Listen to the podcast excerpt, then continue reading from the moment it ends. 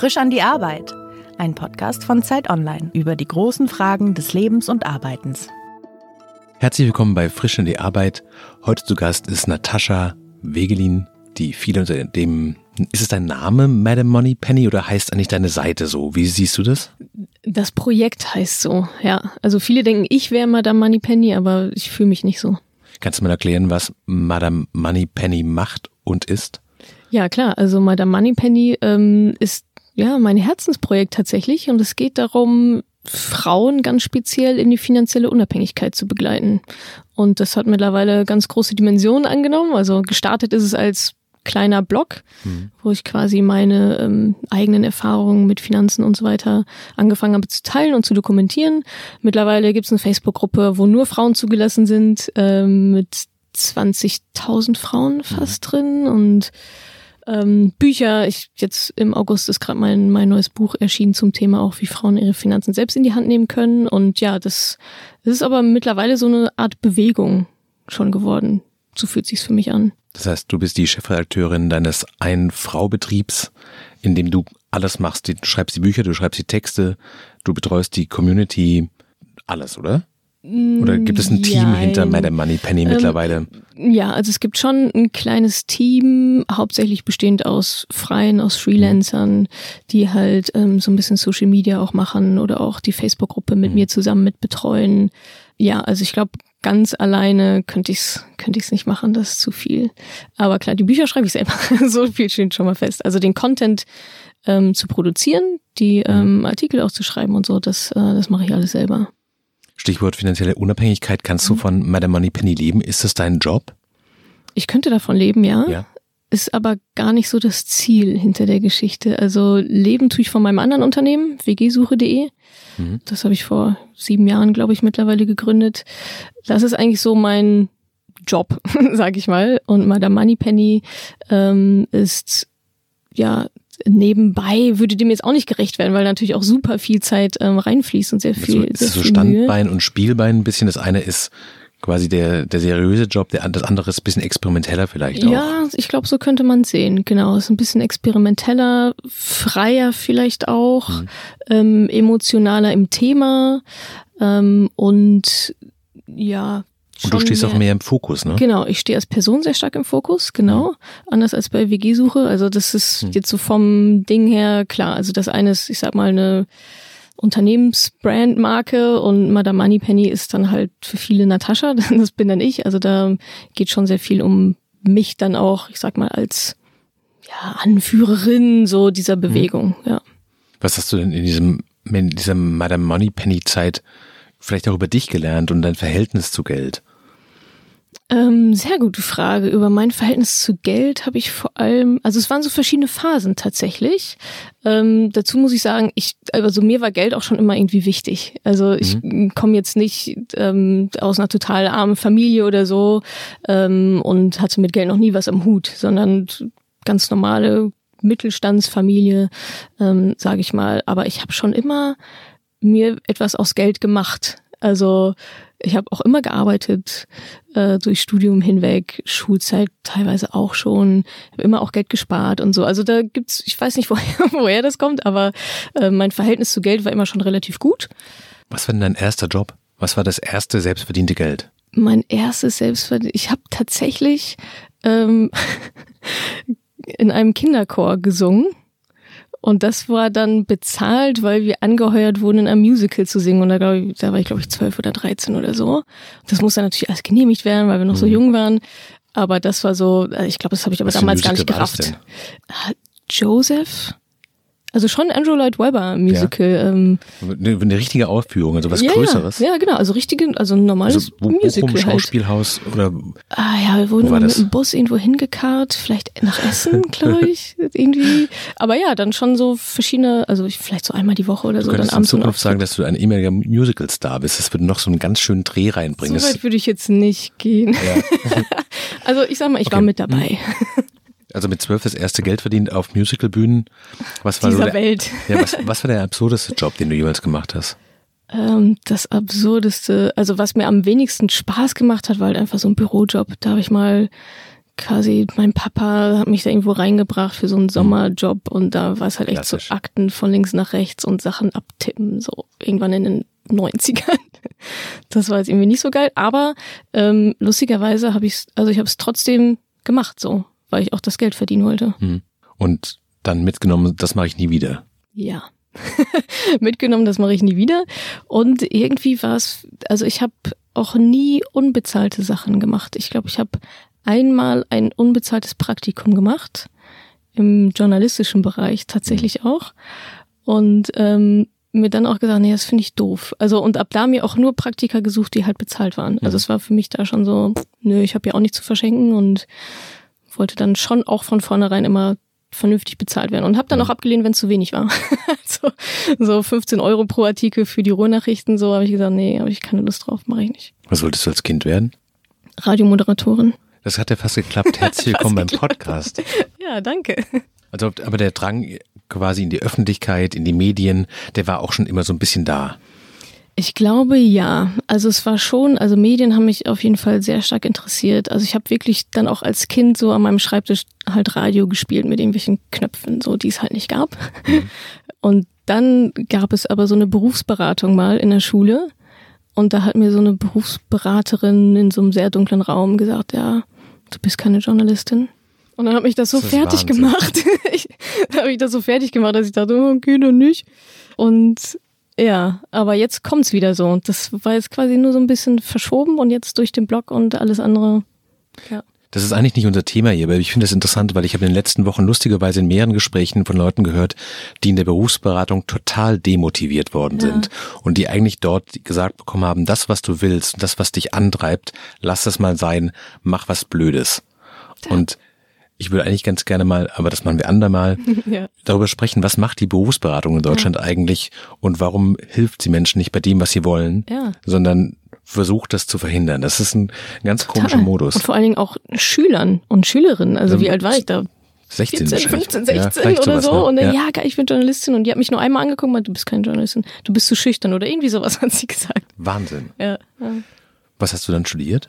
Ich habe studiert Medienmanagement. Also der Medienbereich Mhm. ist schon auch geblieben, ähm, aber ich wollte es dann mit so einer unternehmerischen Brise noch anhauchen, Mhm. habe dann Medienmanagement studiert im Bachelor und ähm, dann International Management, so ein BW, Mhm. BWL-Kram dann im Master gemacht. Genau. Dieser Podcast wird unterstützt von EY, einer der umsatzstärksten Wirtschaftsprüfungsgesellschaften Deutschlands und weltweit. 150 Länder, rund 260.000 Mitarbeiter weltweit, davon in Deutschland über 10.000. Allein diese globale Struktur eröffnet zahlreiche Karrieremöglichkeiten im In- und Ausland. Was EY darüber hinaus so attraktiv macht? Eine offene Unternehmenskultur, flexible Arbeitszeiten, ein gigantisches Netzwerk, persönliche Förderung, innovative Dienstleistungen und ein inspirierendes Arbeitsklima.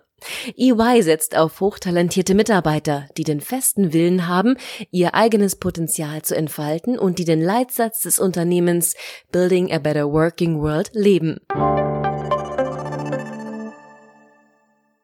Wenn du jetzt so darauf zurückguckst, also von quasi dem, der Musical-Zeit, dem Bürojob, das Studium, WG-Suche Mhm. und äh, Madame Moneypenny, was wären so die Wegmarken, wo du sagen würdest, wenn das nicht passiert wäre, wäre alles, was danach war, nicht passiert? Was waren so die großen Kreuzungen, bei denen du glücklicherweise den, die richtige Abfahrt genommen hast? Ich glaube, also ich sag mal so eine verschwimmende Geschichte, also meine Erziehung ist auf jeden Fall, also spielt eine sehr, sehr große Rolle. Ich wurde um, sehr, sehr selbstbewusst erzogen, ähm, worauf, wovon ich glaube ich heute auch sehr, sehr stark zehre.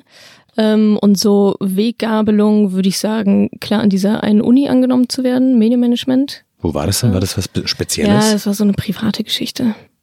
du sagst es ja, so, als wäre es ein Problem, aber Nee, ja, aber es gibt ja so Vorurteile. Die Leute kaufen sich dann irgendwie so ihr Studium oder so ein. Ähm, aber es war tatsächlich so für mich, also es war halt einfach der perfekte Fit. So. Mhm. Und dann, genau, hat es mich nach Hamburg verschlagen für ein Praktikum bei Google.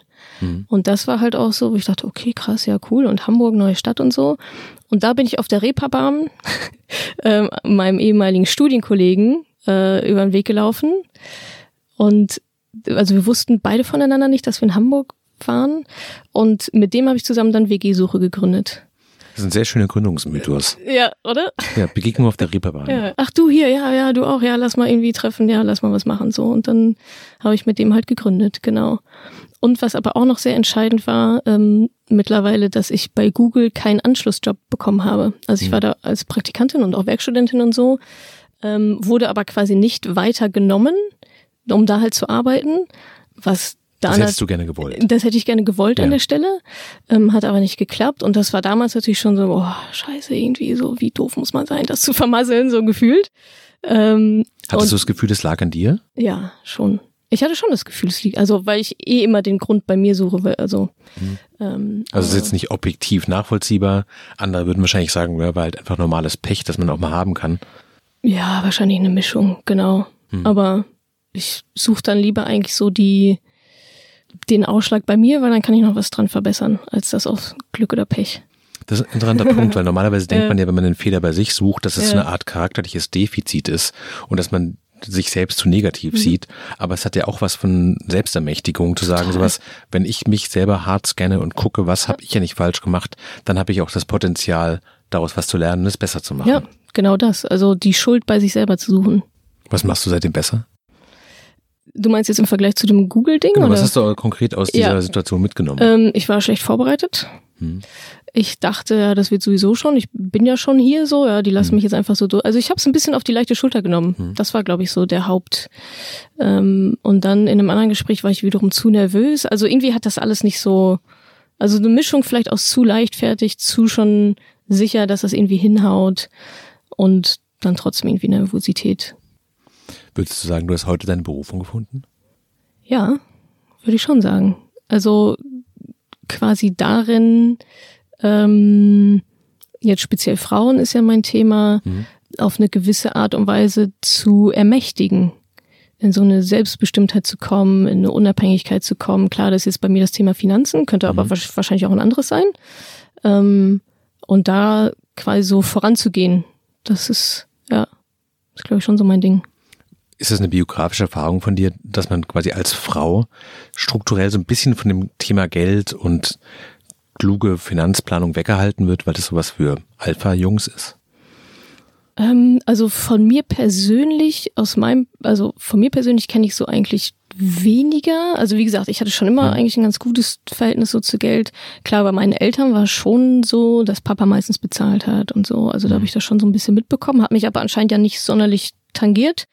Aber seitdem ich jetzt dieses Projekt mache, sehe ich halt, in was für einer krassen Bubble ich da halt auch die ganze Zeit war und vielleicht auch noch immer noch so ein bisschen bin. Dass halt ja, viele Frauen sich mit dem Thema eben gar nicht beschäftigen. ist halt Männersache, Geld ist schmutzig, ähm, so viel Geld bin ich gar nicht wert, so diese ganzen doch schon wahrscheinlich eher weiblichen Glaubenssätze, die da hochpoppen. Kannst du sagen, warum das deine Berufung ist? Also was macht das für dich so?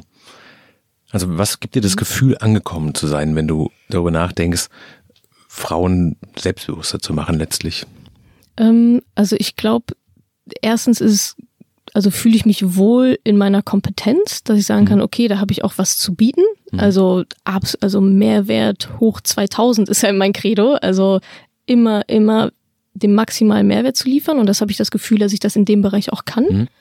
Ähm, und dieses, ja, ist wahrscheinlich eher ein emotionales Thema, aber dieses Gefühl einfach zu wissen, okay, da habe ich jetzt jemandem geholfen oder hat sich jetzt so schmierig an das Leben verändert. Aber manche Mhm. schreiben mir das dann, ne? Die sagen, okay, krass, vorher war meine Situation die und die, seitdem ich dich kenne, deinen Content konsumiere, vielleicht auch dein Buch gelesen habe, ist bei mir halt alles anders. Mhm. Und ich glaube schon, dass gerade Finanzen da so ein erster oder einer der größten Lebensbereiche ist, der halt auch auf andere Lebensbereiche wieder überschwappt. Mhm. Weil viele Frauen sich denken, boah, Finanzen ist so ein großes Thema, das kriege ich ja nie hin. Und dann kriegen die das hin und denken sich, krass, ich bin Superwoman, also da kriege ich jetzt Karriere und Partnerschaft und so halt auch noch auf die Kette. Und das gibt mir halt einfach ein unheimlich richtig, also tiefgründig gutes Gefühl. So. Ist es letztlich das, was du bei der Arbeit suchst, das Gefühl, so wirklich was verändern zu können, anderen helfen zu können und das quasi mit den Talenten, die du hast? Ja, total. Also was verändern zu können, genau. Also ich verändere, gerade verändere ich was, indem ich Menschen helfe, zum Beispiel. Könnte vielleicht auch auf andere Art und Weise sein. Ähm, aber ja, irgend so eine Delle zu hinterlassen. Also, mhm. also ich, ich könnte mir jetzt nicht vorstellen, bei einer Versicherung Akten von links nach rechts. Ähm, mhm. Aber das ist ja auch, da kommt ja auch mal drauf an, was macht einen glücklich. Und bei mir ist es halt irgendwie das. Und bei anderen ist es ein 9-to-5-Job und ja, keine großen, keine großen Höhen und Tiefen so. Mhm. Und ich brauche irgendwie genau das Gegenteil. Was ist für dich ein guter Arbeitstag, wenn du nicht zu viel zu tun hast, wenn du keine Langeweile hast, wenn der schnell vergeht oder wenn du das Gefühl hast, ähm, du lernst gerade selber was. Was ist das Wichtigste für dich? Ähm, ich glaube, das Wichtigste für mich ist so dieses Gefühl, was geschafft zu haben, aber auch große Sachen geschafft. Also ich bin nicht zufrieden, wenn ich den ganzen Tag E-Mails beantwortet habe. Das macht mich fertig, weil ich das Gefühl habe, okay, also ist immer so, macht es das Boot schneller. Ist so ein mhm. bisschen, habe ich heute was gemacht, was mein Boot schneller macht, ja oder nein? Ähm, und ja, was zu lernen auf jeden Fall auch, aber das, das ist mittlerweile so eine Lernwelle, die jeden Tag auf mich rüberschwappt. Ähm, schnell vorbeigehen muss. Nee, ich muss das Gefühl haben, produktiv gewesen zu sein und halt große Schritte gemacht zu haben, also so ein paar große Dominos umzuschubsen.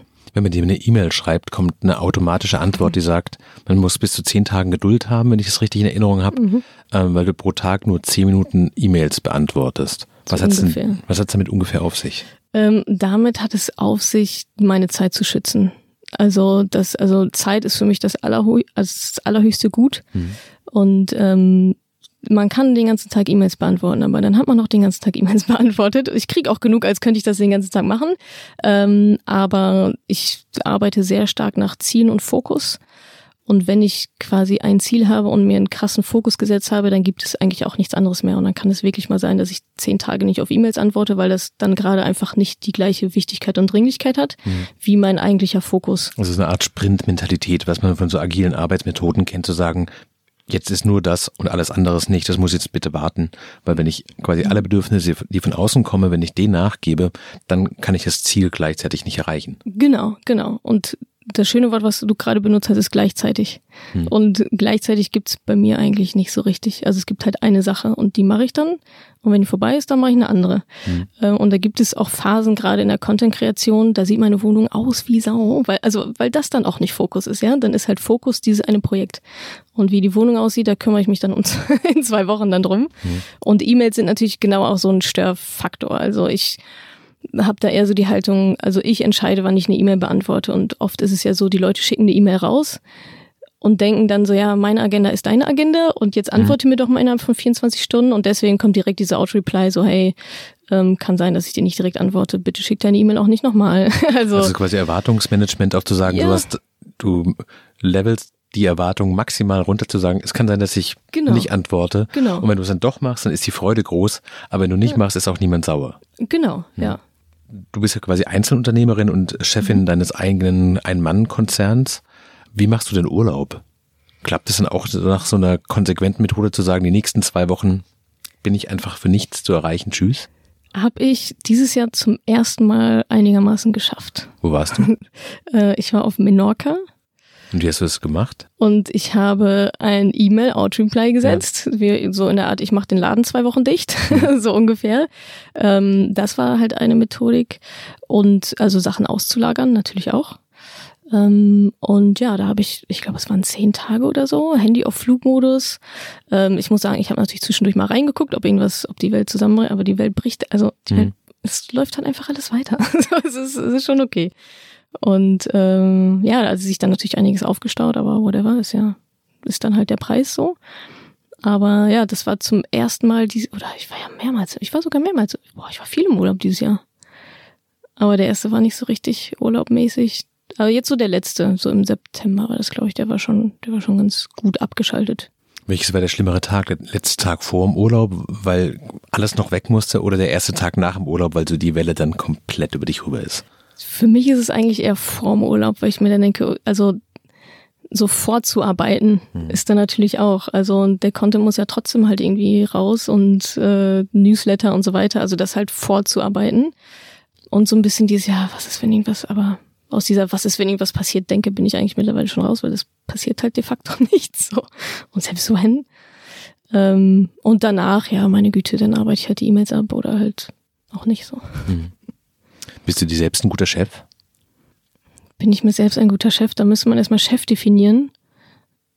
Ich, ich glaube, was ich schon ganz gut hinbekomme, ist einfach mich selbst zu motivieren. Das ist, glaube ich, mhm. das. Also ja, ich brauche halt keinen, der mir sagt, ja, jetzt muss noch mal reinhauen oder so, mhm. sondern das ist, also. Kannst du dich auch gut stoppen? Sagen so, jetzt ist Feierabend, das war's. Loslassen. Lerne ich, lerne ich. Ähm, ist auf jeden Fall ein Bestreben, da mhm. noch härter auch einen Cut zu machen. Ähm, eine Maßnahme ist zum Beispiel gerade mir vielleicht ein zweites Handy anzuschaffen und eins nur Arbeit und mhm. eins nur irgendwie so privat. Obwohl ich es auch ganz gut hinbekomme, mal auch komplett ohne Handy oder so ähm, aus dem Haus zu gehen. Mal zum Essen, wenn ich zum Essen verabredet bin oder so, mhm. ist das Handy meistens zu Hause abschalten, ja, mal, mal mehr, mal weniger. Ist auch wieder, wenn ich in so einer Fokussituation bin und sage, okay, das muss jetzt fertig werden, dann schaffe ich es wahrscheinlich nicht so gut abzuschalten. Wenn du zurückguckst auf quasi deinen Werdegang und das, was du beruflich machst, was waren so die zentralen Dinge, die dich letztlich wie so magnetisch angezogen haben? Ist das Bedürfnis nach Sicherheit, hat das eine Rolle gespielt? Mhm. War Geld wichtig? Welche Rolle spielt Anerkennung? Ähm, welche mhm. Rolle spielen auch so Zufälle, also sozusagen ohne die Reeperbahn hätte es mein erstes Startup nicht gegeben. Ja, also an Zufall oder Schicksal glaube ich total. Klar, da hat es, also eigentlich ist es ja alles. Also für mich ist halt, also die, man kennt ja die alternativen Realitäten nicht so, ne? Und da gibt es, glaube ich, einfach Unmengen von, warum man jetzt genau diese Entscheidung getroffen oder genau den Weg gegangen ist. Ähm, das finde ich schon super spannend, halt so darüber nachzudenken. Ähm, ansonsten war, glaube ich, auch entscheidend, ich würde gar nicht, also Sicherheit glaube ich eigentlich nicht so. Also ich war schon immer relativ städteunabhängig oder so. Ja, dann gehst du halt nach Hamburg, ja, dann gehst du nach Berlin. Also das war jetzt nie so, dass ich dachte, ja, dann verliere ich irgendwie meinen Freundeskreis. Also das mhm. war eigentlich, ähm, ich glaube, Unabhängigkeit ist tatsächlich so, das ist so ein Thema auch. Also neue Sachen entdecken, vielleicht auch ans Limit zu gehen. Also Limit ist auf jeden Fall auch ein Thema bei mir das Limit weiter wegzuschieben quasi. Also eine Art sportlicher Ehrgeiz zu gucken, was kann ich ja nicht alles? Wie stark ja, kann ich werden? Ja, genau. Was, was kann ich? Also dieses auch so ein bisschen, ja, Wachstum. Ich glaube, es ist Wachstum. Ich glaube, Wachstum ist, trifft es ganz gut. Arbeitest du letztlich für Geld? Ähm, nee, ich arbeite für Zeit. Ich arbeite, also Geld ist für mich ein Mittel zum Zweck. Also pff, jetzt irgendwie ein Kontostand von keine Ahnung was zu haben, das bringt mir herzlich wenig, so an sich. Hm. Aber mit Geld kann man sich halt Zeit einkaufen. Und das ist so eigentlich mein längerfristiges, mein längerfristiges Ziel. Das heißt, also, du möchtest gerne zu einem bestimmten Zeitpunkt mit Arbeiten komplett durch sein und dann sagen sowas, Rente mit 50 und jetzt geht's auf durch die Welt. Also ich glaube, also diese Möglichkeit zu haben, ja, ja. aber ich werde es natürlich nicht machen. also ich würde jetzt nicht mit, ähm, also ich kann mir tatsächlich nicht vorstellen, in ein paar Jahren quasi reinzuhauen und zu sagen, okay, ich befinde mich in der Hängematte und nichts zu tun so. Findest du grundsätzlich die Aussicht auf Rente oder Pension oder sowas, findest du das verlockend oder eher irritierend, der Gedanke, nicht mehr zu arbeiten, sich auch nicht mehr über Leistung definiert zu werden? Mhm. Also für mich, ich kann mir das eigentlich gerade gar nicht vorstellen, großartig in Rente zu gehen. Also jetzt so in der Situation, in der ich halt gerade bin. Mhm. Ich meine, klar, ist ja, wäre dann quasi noch. Ist vielleicht noch ein paar Tage hin. hin so. Ja. Also wenn man im, in der normalen, also in der Norm quasi spricht von 67, was ja auch überhaupt nicht so eintreffen wird. Ähm, aber ich glaube, es geht da eher um die Freiheit, die Möglichkeit zu haben und auch um die Freiheit vor allem auch Nein sagen zu können. Das ist auch ein großes Bestreben von mir, nicht alles machen zu müssen. Also auch gerade im Zusammenarbeit mit, mit Kunden oder ähm, zu sagen, nee, das jetzt keine Lust, muss ich nicht. Also muss ich nicht. Ich kann mich entscheiden, muss ich, also möchte ich das machen für Geld oder eben auch nicht. Und klar, je mehr Geld man dann ähm, oder je mehr Möglichkeiten man da halt hat, mhm. desto freier ist man dann auch, die Dinge zu tun, die einem Spaß machen oder die man tun möchte, wann man sie tun möchte. Ich glaube, darum geht's viel. Ab welchem Punkt würdest du anfangen, quasi nur noch für Geld zu arbeiten? Angenommen, jetzt kommt vielleicht ein großer Verlag an und sagt sowas, wir haben gesehen, was sie da machen, das, das sieht alles fantastisch aus, mhm. sind offensichtlich sehr, sehr gut.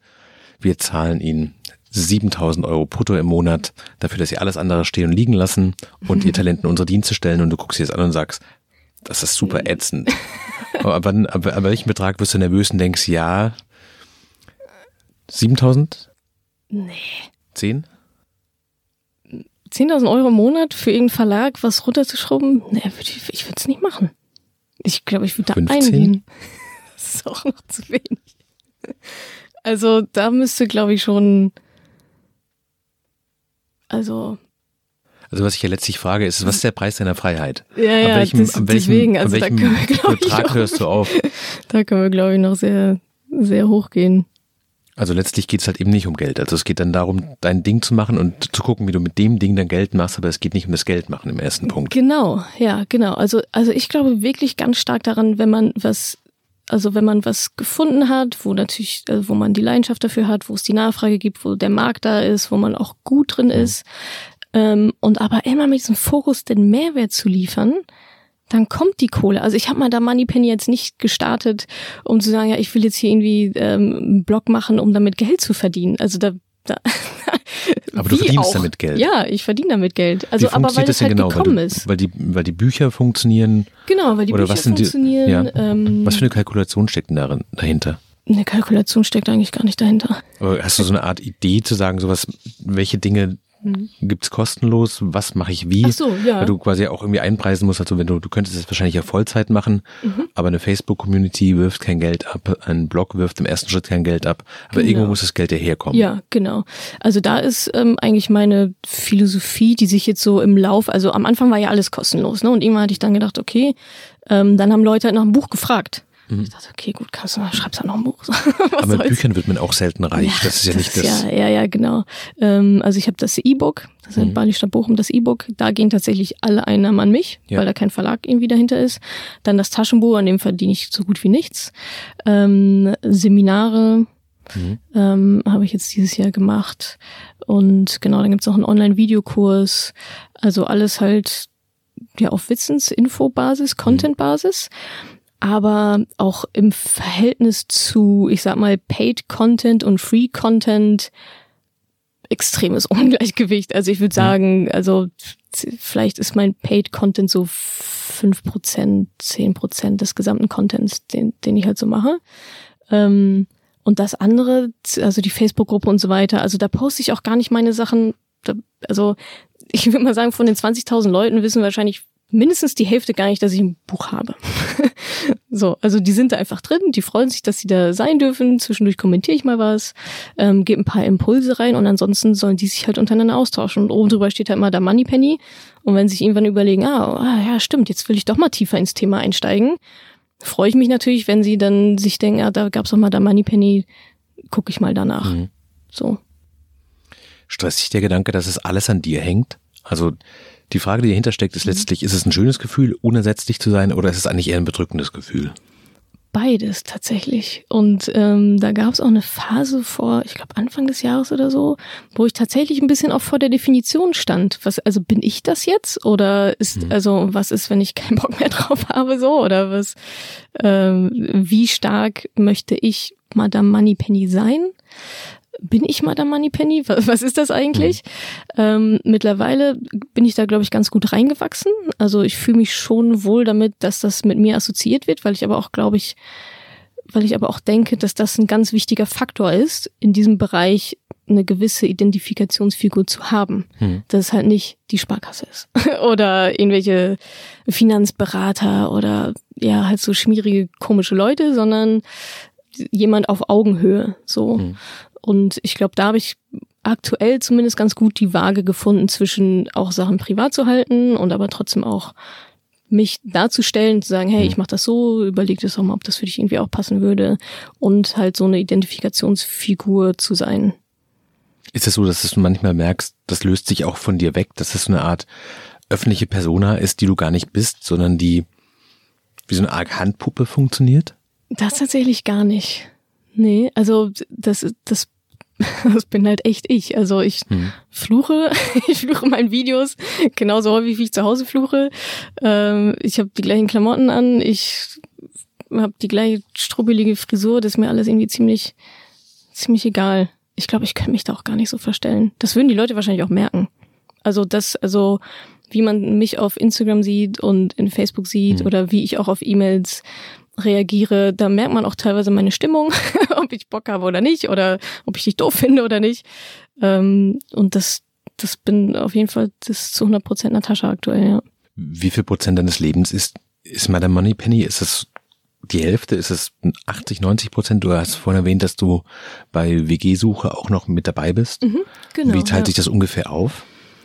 Ähm, also ich sag mal, WG-Suche ist so ein bisschen geregelter. Da habe ich ein Office und so. Bei der mhm. Moneypenny mache ich halt alles alles zu Hause oder halt im Coworking Space. Ähm, ja, ich würde mal sagen, also wenn ich jetzt mal so WG suche, Privatleben bei der Moneypenny, ist das wahrscheinlich recht ausgeglichen. Also Drittel, Drittel, Drittel. Ja, vielleicht, ja. Wie sieht so ein Arbeitstag bei dir aus? Man stellt sich ja vor, dass du quasi mit deinem Laptop im Bett sitzt und eine große Schale Milchkaffee trinkst und erstmal bis um 11.30 Uhr E-Mails beantworten. Genau, von dort aus so Dinge machst und es ist relativ gemütlich ist, dass du dein eigener Chef bist und gar nichts musst. Ah, okay, ja, denkt man das so? Ich stelle mir das immer so vor, wenn man okay. nirgends hin muss. Ich würde es so machen, glaube ich. Du würdest so machen, ja. okay.